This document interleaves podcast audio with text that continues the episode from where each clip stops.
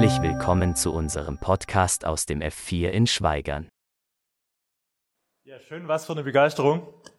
Ich würde Begeisterung mitnehmen und würde zum Start noch beten.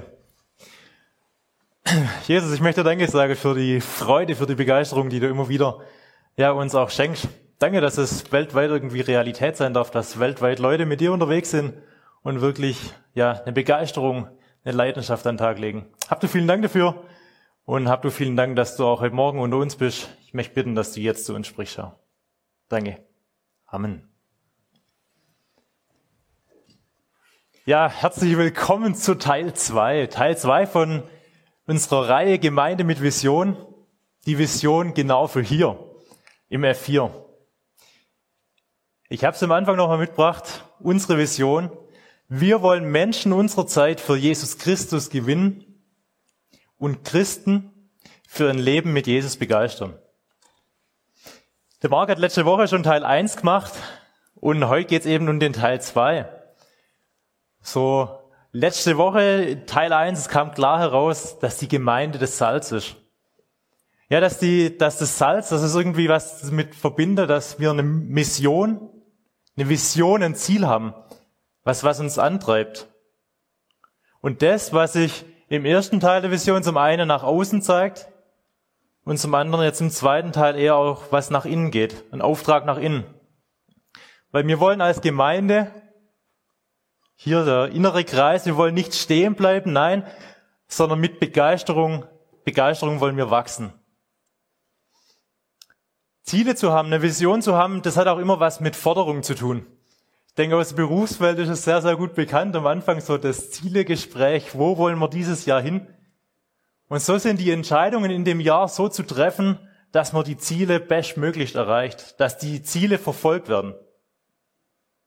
Und so auch hier, dass sich das in der Gemeinde zeigt, in Kreisen, in den kleinen Gruppen, so handeln, dass das Ziel, dass es dieser Vision dient. Was trägt dazu bei, dass Christen was trägt dazu bei, dass wir als Gemeinde unser Leben begeistert mit Jesus leben? Jetzt als erstes die Frage, Begeisterung, was ist es überhaupt? Ich finde, man hat gerade schon vieles in dem Film gesehen ähm, und trotzdem Begeisterung auch mal noch eine schöne Definition, dieses Mal nicht aus Wikipedia, sondern noch aus dem guten alten Duden. Begeisterung, was ist es? Ein Zustand freudiger Erregung, leidenschaftlichen Eifers, von freudig erregter Zustimmung, leidenschaftlicher Anteilnahme, getragener Tatendrang, Hochstimmung, Enthusiasmus. Ja, das muss erst mal sacken. Was ist das alles?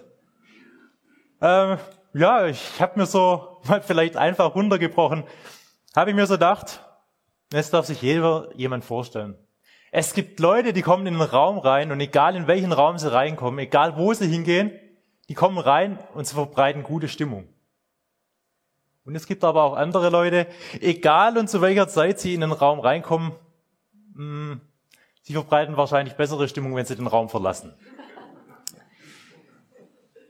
Es gibt Leute, die verändern mit ihrer Begeisterung wirklich die Umwelt, ja, die Gemeinschaft, die Leute um sich herum. Und andere, die lassen sich vielleicht viel zu sehr von, äh, von Stimmung, von äußeren Einflüsse vielleicht auch beeinflussen. Lassen sich da drücken. Und ich denke, im Moment gibt es mehr als genug Gründe, um sich eigentlich, ja, was die Einstellung, was die Stimmung drücken könnte. Und wenn dann noch eine blöde Arbeit ansteht, oder mir dann noch jemand kommt mit einem blöden Spruch, puh, dann ist man stellenweise vielleicht doch relativ kurz angebunden. Und jetzt die Frage an dich heute Morgen. Bist du von Jesus begeistert? Er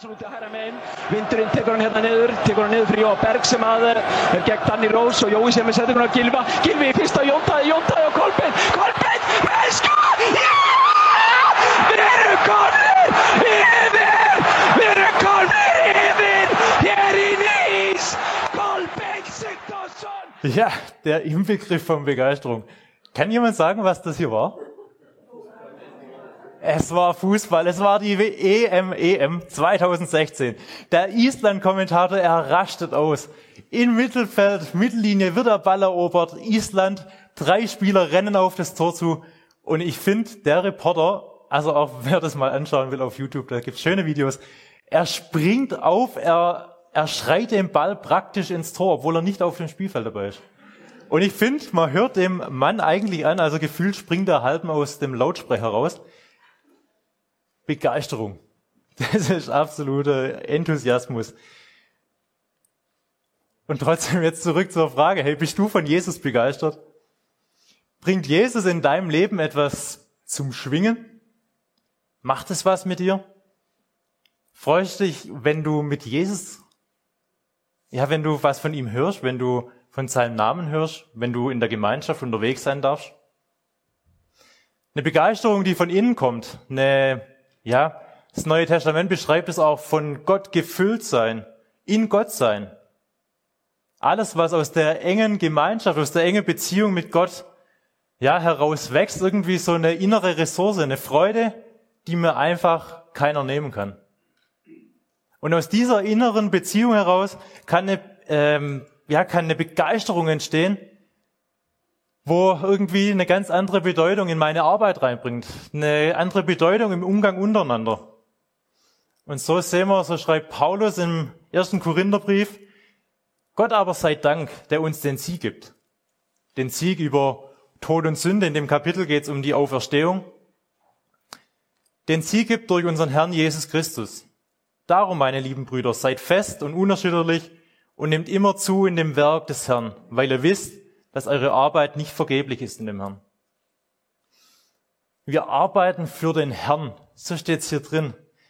Eine Begeisterung, die von innen kommt. Ich habe eine andere, eine andere Sichtweise im Prinzip. Und wenn die Arbeit, ich habe vorher das Beispiel gehabt, wenn mir jemand blöd kommt, wenn ich eine, ja, blöde, scheinbar nutzlose Arbeit zu tun habe, dann kann mir das vielleicht eine neue Blickrichtung geben. Es hat jemand gesagt, mach das, was du tun musst, mach's gern, dann musst du nicht. So, jetzt mal wenn man was gern muss, dann, dann äh, gern macht, dann muss man nicht. Und dann, wenn ich es auf einmal gern mache, vielleicht mache ich es dann sogar gut. Vielleicht entdecke ich dann sogar eine Leidenschaft in dieser Arbeit drin. Und ich denke, es prägt auch andere Leute um mich herum. Es prägt die Umwelt, es prägt andere Menschen, wenn sie sehen, dass auch vielleicht eine blöde Arbeit mal gern gemacht wird.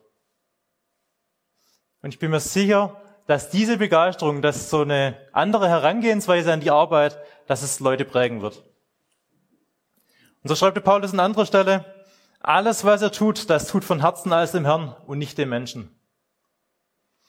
Eine Geschichte, wo mich dazu voll beeindruckt, die ist echt schon ziemlich alt, aus dem Jahr 1535. Und zwar ist eine Frau, eine Frau, die brennt. Sie will leidenschaftlich Gott dienen. Und deswegen sagt sie, ich will ins Kloster gehen, Gott zu dienen. Und was passiert? Sie wird als erstes in die Küche gesteckt. Und dann schreibt sie ein Gebet. Und das würde ich gern vorlesen. Herr der Töpfe und Pfannen, ich habe keine Zeit, eine Heilige zu sein und dir zum Wohlgefallen in der Nacht zu wachen. Auch kann ich nicht meditieren in der Morgendämmerung und im stürmischen Horizont. Mache mich zu einer Heiligen, indem ich Mahlzeiten zubereite und Teller wasche. Nimm an meine rauen Hände, weil sie für dich rau geworden sind. Kannst du meine Spüllappen als einen Geigenbogen gelten lassen, der himmlische Harmonie hervorbringt auf einer Pfanne? Sie ist so schwer zu reinigen und ach so abscheulich. Hörst du, lieber Herr, die Musik, die ich meine? Die Stunde des Gebets ist vorbei, bis ich mein Geschirr vom Abendessen gespült habe. Und dann bin ich sehr müde. Herr, mache dein Aschenbrödel zu einer himmlischen Prinzessin. Erwärme die ganze Küche mit deiner Liebe und erleuchte sie mit deinem Frieden. Vergib mir, dass ich mich absorge und hilf mir, dass mein Murren aufhört. Ich finde es ein, äh, ja, ein klasse Gebet irgendwie. Und eigentlich auch in unserer, in unserer Zeit ja heute, ähm, wenn es eine andere Bedeutung bekommt, äh, ja, dann machen wir doch vielleicht was gerne. Ich habe so eine Geschichte gelesen ähm, und ich kann es mir einfach sehr, sehr gut vorstellen. Welche, ja, also jetzt eher an die Jugendliche vielleicht hier so, wer räumt denn schon gerne sein Zimmer auf? Vielleicht macht es niemand so gern. Ich weiß es nicht. Also ich habe es nicht gern gemacht. Vielleicht ist auch jetzt, vielleicht das spreche ich einfach mal die Ehemänner an oder die Männer hier. Vielleicht die Frau ist eine Woche weg und das Haus in einer Woche, da kann schon ziemlich auf den Kopf gestellt werden, gell? In einer Woche kriegt man was hin. Und jetzt, jetzt kommt die Frau, jetzt kommt die Mutter zurück und es geht drum, noch sauber zu machen. Und eigentlich, eigentlich habe ich gar keine Lust mehr. Aber ich mach's für die Frau, ich mach's für die Mutter. Die Arbeit bekommt Bedeutung und vielleicht bringe ich dann doch noch mal, bringe ich mich in Bewegung und ich räume, ich räume auf. Egal was wir machen, egal was wir arbeiten, ich glaube, wenn wir eine Bedeutung haben, wenn wir eine Begeisterung aufbringen können, dann machen wir es von Herzen, dann machen wir es gern, dann kommen wir in Bewegung. Und so glaube ich, dass Begeisterung irgendwie nicht was ist, was irgendwie von der Stimmung, von der Umwelt irgendwie auf uns reindrückt, sondern was mit unserem Herzen, aus unserem Herz heraus, was da hervorkommt. Paulus, der diese zwei Stellen geschrieben hat, er war mehrmals im Gefängnis. Und was hat er, wie hat er sich als Gefäng im Gefängnis gesehen? Er hat sich gesehen als ein Geheimagent. Hier an dieser Stelle, da bin ich jetzt von Gott hingestellt. Und hier will ich einen Unterschied machen. Da beginnt er ein Lobpreis, dass die Mauern zum Wackeln kommen. Ja? Da, wo wir sind, da einen Unterschied machen. Aus der Begeisterung von innen heraus. Und deswegen wollen wir heute eine kleine Geschichte angucken. Eine Geschichte von einem König, der absolut begeistert hat. Der eine innere Begeisterung aufbringen konnte, der leidenschaftlich war. Und dann sie vollständig verlor. Und dennoch gleich vorneweg, er hat sie auch wieder gewonnen. Der Kontext war, ein Heer von Philister stehen entgegen dem Heer von Israeliten. Und dann kommt ein Riese, der Goliath. Er kommt aus dem Heer heraus und will ein Eins zu eins gegen einen Kämpfer aus Israel. Und damals war es üblich, wenn sich die Heere gegenüberstehen und beide bestimmen einen Kämpfer, wenn der eine Kämpfer gewinnt, der, gilt der ganze Krieg als gewonnen. Alle Israeliten, sie hatten Angst. Der Riese, der steht vor ihnen. Sie haben Angst. Sie weichen eher einen Schritt zurück. Und dann, dann kommt dieser Hirtenjunge. David aber sprach zu dem Philister, du kommst mit Schwert, Lanze und Spieß. Ich aber komme zu dir im Namen des Herrn Zebaoth, des Gottes des Heeres Israels, den du verhöhnt hast. Heute würde ich der Herr in meine Hand geben, dass ich dich erschlage und dir den Kopf abhaue und gebe dir einen Leichnam und die Leichname des Heeres der Philister heute den Vögeln unter dem Himmel, damit alle Welt inne werde, dass Israel einen Gott hat. Was eine Begeisterung, was eine Zuversicht der, Daniel, äh, der David hier aufbringen kann. Eine Begeisterung, die nicht aufgrund seiner Stärke, aufgrund seiner menschlichen Stärke entstehen konnte. Wenn man sich das so vorstellt, da steht eine Krise gegenüber, kampferprobte Männer, sie weichen eher zurück und dann kommt dieser kleine Hirtenjunge. Und jetzt frage ich mich, wo kommt diese Begeisterung, wo kommt diese Leidenschaft von diesem David her? Und ich denke, das kommt aus einem Leben, das er mit Gott geführt hat. Er hat es gelernt, Gott zu vertrauen, Wege mit Gott zu gehen. So hat er in seinem Hirtendienst, er hat es schon mit Löwen und Bären aufgenommen und hat erleben dürfen, dass Gott treu ist. Er wird wieder treu sein. Der Psalm 23, gerne darf man daheim nachlesen, wird es zu weit führen. Der Herr ist mein Hirte, mir wird nichts mangeln. Wenn man den ganzen Psalm liest, das ist kein, das ist nichts, was jemand sagt, wo mal so eine halbe Stunde oder sowas Zeit mit Gott verbracht hat. Nein, das ist jemand, der sein Leben mit Gott lebt, der mit Gott unterwegs ist. Und so ist er mit Gott auch immer wieder im Gespräch. Und daraus, daraus entsteht eine, eine Begeisterung, eine Zuversicht, dass er es auch mit dem Riesen, mit dem Goliath aufnehmen kann. Ja? Und dann, was passiert? Der David, der stellt sich diesem Philister gegenüber und er rennt. Er rennt ihm entgegen, er rennt in die Schlacht, nimmt die Hand in die Hirtentasche, holt einen Stein heraus, patatz, schleudert den Stein praktisch an die Stirn, er fiel auf die Erde auf sein Angesicht und Goliath war besiegt. Ja, das ist soweit Er rennt, er rennt diesem Philister entgegen. Und dann nimmt alles seinen Lauf. Das war eigentlich der Startpunkt von Davids Aufstieg. David wird König. Er ist König. Und jetzt, was passiert? Was passiert, als er König ist? Als er König ist, da war die Zeit, da, das war üblich, dass die Könige zu Feld ziehen. Also ähm, im Prinzip, das, das Land der Ammoniter war nicht weit weg. Da soll er mit hinziehen als König vorneweg, wie er damals diesem Philister entgegengerannt ist. Aber was macht David jetzt? Als König sandte David Joab und seine Männer. David aber, er blieb in Jerusalem. Und es begab sich, dass Abend war und er ging auf sein Dach und er schaute runter und er sah eine Frau, die sich gewaschen hat. Das war damals übrigens üblich, so auf dem Dach eine Bad, ein Bad zu nehmen. Und die Frau war von schöner Gestalt und Punkt, Punkt, Punkt. Ja, wo sollte David sein? David, er sollte im Krieg sein, wie es üblich war für die Könige. Aber er war in Jerusalem. Er sah die schöne Frau. Vielleicht sagt es dem einen oder anderen was. Die Frau hieß Bathseba. Und dann hat er die Frau ausgespannt und Punkt, Punkt, Punkt. Das heißt, er war in Jerusalem, obwohl er im Krieg sein sollte. Er sah etwas, was er nicht sehen sollte. Er dachte etwas, was er nicht denken sollte und tat was, was er nicht tun sollte. Und was war das Ergebnis?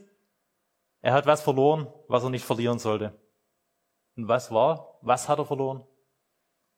Die Begeisterung, den inneren Antrieb, die Zuversicht, an wem hänge ich, an wem hängt mein Leben. Als Kind rennt dieser Hirtenjunge dem Krieger Goliath entgegen. Er rennt, um Gott zu dienen.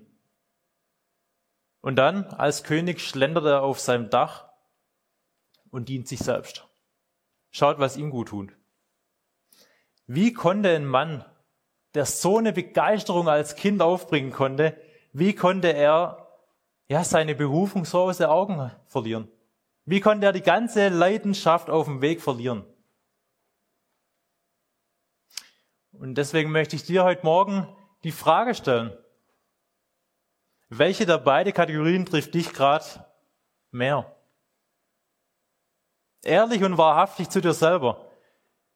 Du bist ein Christ, du folgst Jesus.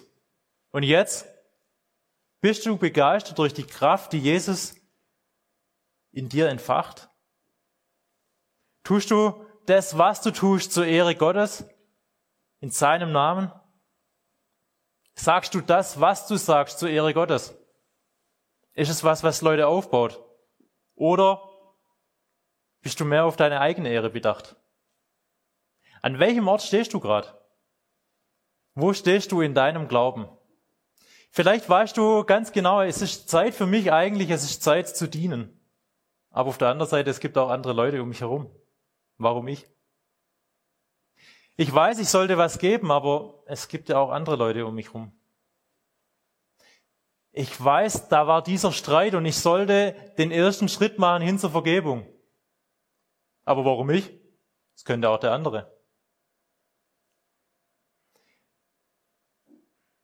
Wenn wir begeistert sind von Jesus, wenn wir die Begeisterung ganz neu leben wollen, eine Begeisterung mit Hingabe was zu machen, das hat auch immer irgendwie so seine Folgen. Da reicht es nicht so in dem üblichen Trott drin zu bleiben, in so, in so was eingespurtem. Nein, es muss immer wieder diesen Schritt heraus sein. Den Schritt rauszumachen. Und da möchte ich uns heute Morgen herausfordern. Wo ist da dran? Den Schritt mehr zu machen. Den Schritt mehr auf den anderen zu. Vielleicht, wenn ich was vorbereite, wenn ich mit Leuten unterwegs bin. Wo ist dran? Dem anderen zuliebe. Dem anderen zu dienen und deswegen einen Schritt weiter zu gehen. Was mich vielleicht mehr Anstrengung kostet, was mich mehr herausfordert, aber aufgrund der inneren Begeisterung von dem, was ich weiß, was ich in Jesus habe, bin ich bereit, diesen Schritt mehr zu gehen. Könnten wir alle mehr von Jesus begeistert sein? Gerade auch hier im F4, wenn wir jetzt hier über die Vision sprechen, sind wir teilweise vielleicht schon zu abgeklärt, wenn wir über die Bibel reden. Ja, wenn wir über Jesus nachdenken. Der Klassiker in der Jungschauerstunde, Geschichte kenne ich schon. kenne ich, weiß, wie es geht. Sind wir so? Oder freuen wir uns dran? Suchen wir noch nach, nach dem Neuen, was es mit uns in unserer Situation genau heute zu tun hat? Kann, kann die Botschaft noch mein Herz berühren? Kann es wirklich was zum Schwingen bringen? Bin ich von Jesus begeistert? Oder bin ich in der Gefahr, wie der König David, dass ich in so einen gewohnten Trott komme, dass es so vor sich hin plätschert? Ähm, ja. Im Neuen Testament werden wir mehr wie einmal dazu aufgefordert, wachet, steht im Glauben. Der Glaube soll lebendig bleiben, er soll lebendig weitergehen. Und wenn mein Glaube nur noch von der Tradition lebt und von dem, wie ich es halt gelernt habe, wie ich meine Schritte gehen soll, man betet halt, dann mache ich es halt. Ähm, man sollte halt das machen, dann mache ich es halt. Wenn der Glaube keine Leidenschaft, keine Freude, keine Begeisterung mehr aufbringen kann, wenn da nichts mehr zu spüren ist, ich glaube, dann fehlt auch was. Und dann geht uns langfristig auch wirklich was verloren. Und deswegen dieser diese Warnung, die finden wir hier bei König David und man findet sie aber später und so auch im letzten Buch der Bibel. Doch einen Vorwurf muss ich dir machen. Du liebst mich nicht mehr so wie am Anfang. Erinnerst du dich nicht, wie es damals war? Wie weit hast du dich davon entfernt? Kehr um und handle wieder so wie am Anfang. Es ist ein Sendschreiben an die Gemeinde in Ephesus. Zurück zurück zur ersten Liebe. Wenn man den Vers hier anschaut, dann erkennt man, ähm, es ist erstmal die Wertschätzung. Die Wertschätzung für das, was eigentlich alles toll ist, was gut läuft. Was wirklich in dieser Gemeinde zu gehen scheint. Und dann kommt aber dieser, diese Anklage noch. Ein Vorwurf habe ich zu machen. Wo ist diese erste Liebe? Wie wächst meine Liebe? Wie wird die Liebe neu entflammt? Und ich denke, da brauchen wir gar nicht so weit denken. Das ist eigentlich, wie wenn wir hier untereinander leben, genau das Gleiche. Ich glaube, wir müssen Zeit miteinander verbringen. Immer wieder Zeit miteinander verbringen, dass diese Liebe wachsen darf. Dass ich mein Gegenüber verstehen darf. Dass ich auch verstehen darf, wie Gott in meinem Leben handelt. Und dass ich vielleicht immer mehr begreifen darf, ja, wie groß eigentlich die Vergebung ist, die Gott mir entgegenbringt. Und deswegen ich diese Vergebung weitergeben kann, diese Liebe weitergeben kann. Als erstes und ich glaube vor allem anderen liegt Gott an der Liebe. Eine ganzheitliche, eine ungeteilte Liebe. Ja, vielleicht erinnert ihr euch alle noch zurück, die anfängliche die anfängliche Freude, als man die ersten Schritte im Glauben gehen darf. Irgendwie ist alles neu, man saugt irgendwie gefühlt alles so auf und man ist begeistert.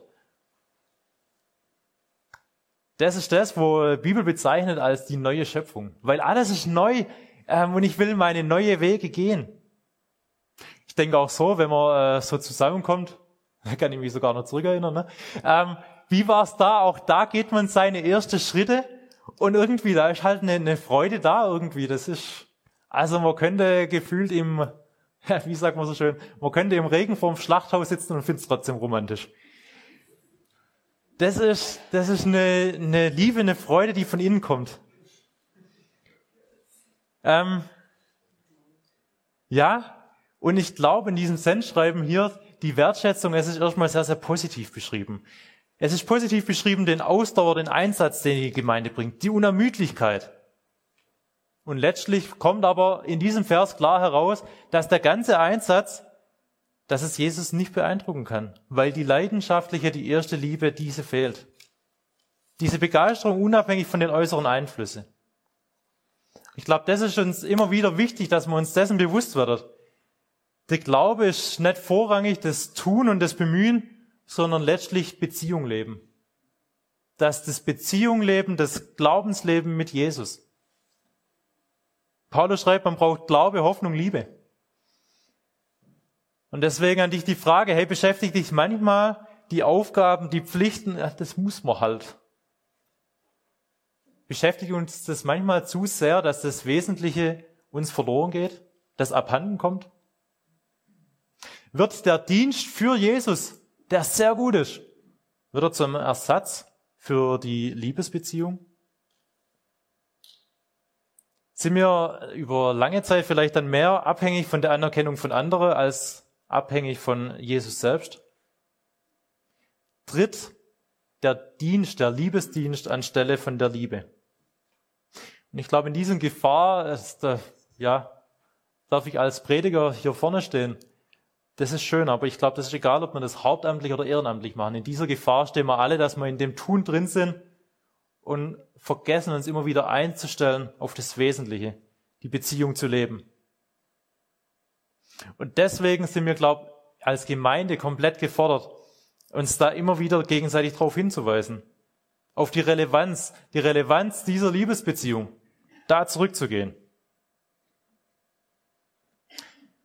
So oft wollen wir gern das Neue, wollen vorangehen. Aber vielleicht ist einfach die Wahrheit neu zu entdecken. Neu zu entdecken, diese Liebe neu zu entdecken. Und so spricht man dann manchmal auch von der zweiten, dritten Liebe. Und da habe ich jetzt zu wenig Erfahrung. Aber auch das hat man sich jetzt sagen lassen, äh, über die lange Zeit, wenn man so verheiratet ist und so weiter. Wie gesagt, das spreche ich jetzt nicht aus eigener Erfahrung. Aber da ist so, da kommt die zweite, dritte Liebe. Man lernt sich ganz neu kennen und lernt sich ganz neu verlieben. Diese zweite, dritte Liebe, die neue Liebe, die Liebe immer wieder entfachen zu lassen. Nicht eine Rakete und das war's, sondern so ein schönes Lagerfeuer. Immer wieder so ein Holzscheitle nachlege, wo die Liebe entflammt werden, wo sie weiterbrennen darf. Drei Aufforderungen stehen hier drin. Denk daran, wo, wovon du gefallen bist. Bleib in der ersten Liebe. Lass dich von der Liebe immer wieder neu überwältigen. Such danach. Deswegen bin ich froh, dass wir auch die Bibel-Challenge machen.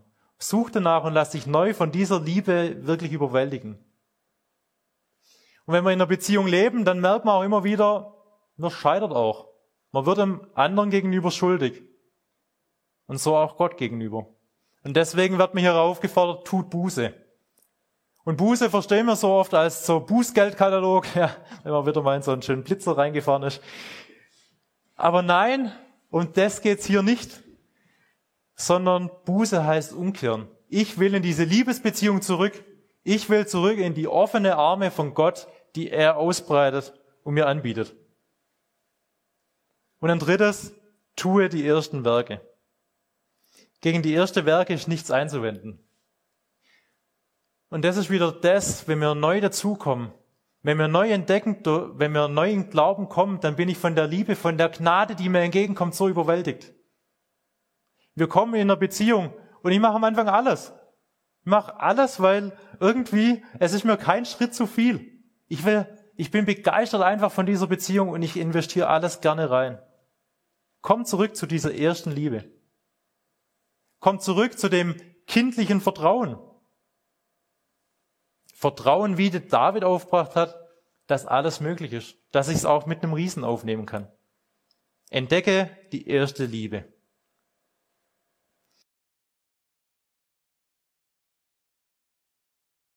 Und dann, dann sind wir eine Gemeinde mit Vision. Und ich glaube, wenn wir diese Begeisterung an den Tag legen, dann können wir andere Leute anstecken. Und nur wenn der zweite Teil erfüllt ist, wenn wir Christen sind, die begeistert sind, die begeistert mit Jesus leben, dann ist es auch möglich, den ersten Teil zu machen. Dann können wir Leute einladen, wenn wir selber von einer inneren Begeisterung brennen, aufgrund der ersten Liebe. Eine neuere Begeisterung, dass das andere wachsen kann. Ja, Albert Schweitzer hat mal gesagt, Jahre runzeln die Haut, aber die Begeisterung aufgeben runzelt die Seele. Ja, sehr schön. Das hat mir irgendwie gefallen. Begeisterung ist irgendwie Glaube, der Feuer gefangen hat. Und da komme ich zurück, wenn ich eine Begeisterung habe, wenn es Feuer gefangen hat, dann mache ich gern, dann gehe ich gern den Extraschritt. Dann bin ich gern bereit, auch mal eine Arbeit zu machen, die mir nicht so liegt. Ich bin gern bereit, diesen Extraschritt zu gehen. Und jetzt kommen wir zurück zu den zwei Arten von Menschen, wo wir am Anfang waren. Leute, die sich von der Umwelt, von der Situation beeinflussen lassen, wo die Begeisterung weg ist. Und da möchte ich uns ermutigen, lasst uns diese Art von Leute sein, die in den Raum reinkommen, die die Begeisterung mitbringen, die Leute anstecken, die die Umwelt ändern können. Begeisterung sie ist letztlich kein Gefühl, sondern eine Herzenshaltung. Eine Herzenshaltung, die aus einer tiefen inneren Beziehung mit Gott wächst, aufgrund von der Liebe mit ihm. Und deswegen lasst uns zurückfinden zu der ersten Liebe, zu der Begeisterung und letztlich ansteckend sein. Amen. Ich bete zum Schluss. Herr Jesus, vielen, vielen Dank. Vielen Dank, dass du letztlich derjenige bist, der uns ansteckt mit deiner Begeisterung.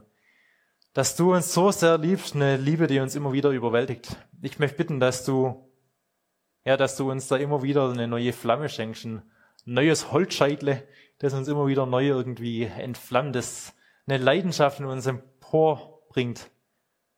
Ja, schenk du uns das, Herr. Und lass uns mit dieser Begeisterung wirklich immer wieder an den Tag gehen, rausgehen, auf Leute zugehen. Schenk uns eine Begeisterung, die von dir kommt, eine Freude, die von dir kommt. Und lass uns so in die Welt hinausstrahlen. Lass uns so Salz auf der Erde sein. Danke dafür. Danke, dass du das in uns bewirkst. Amen.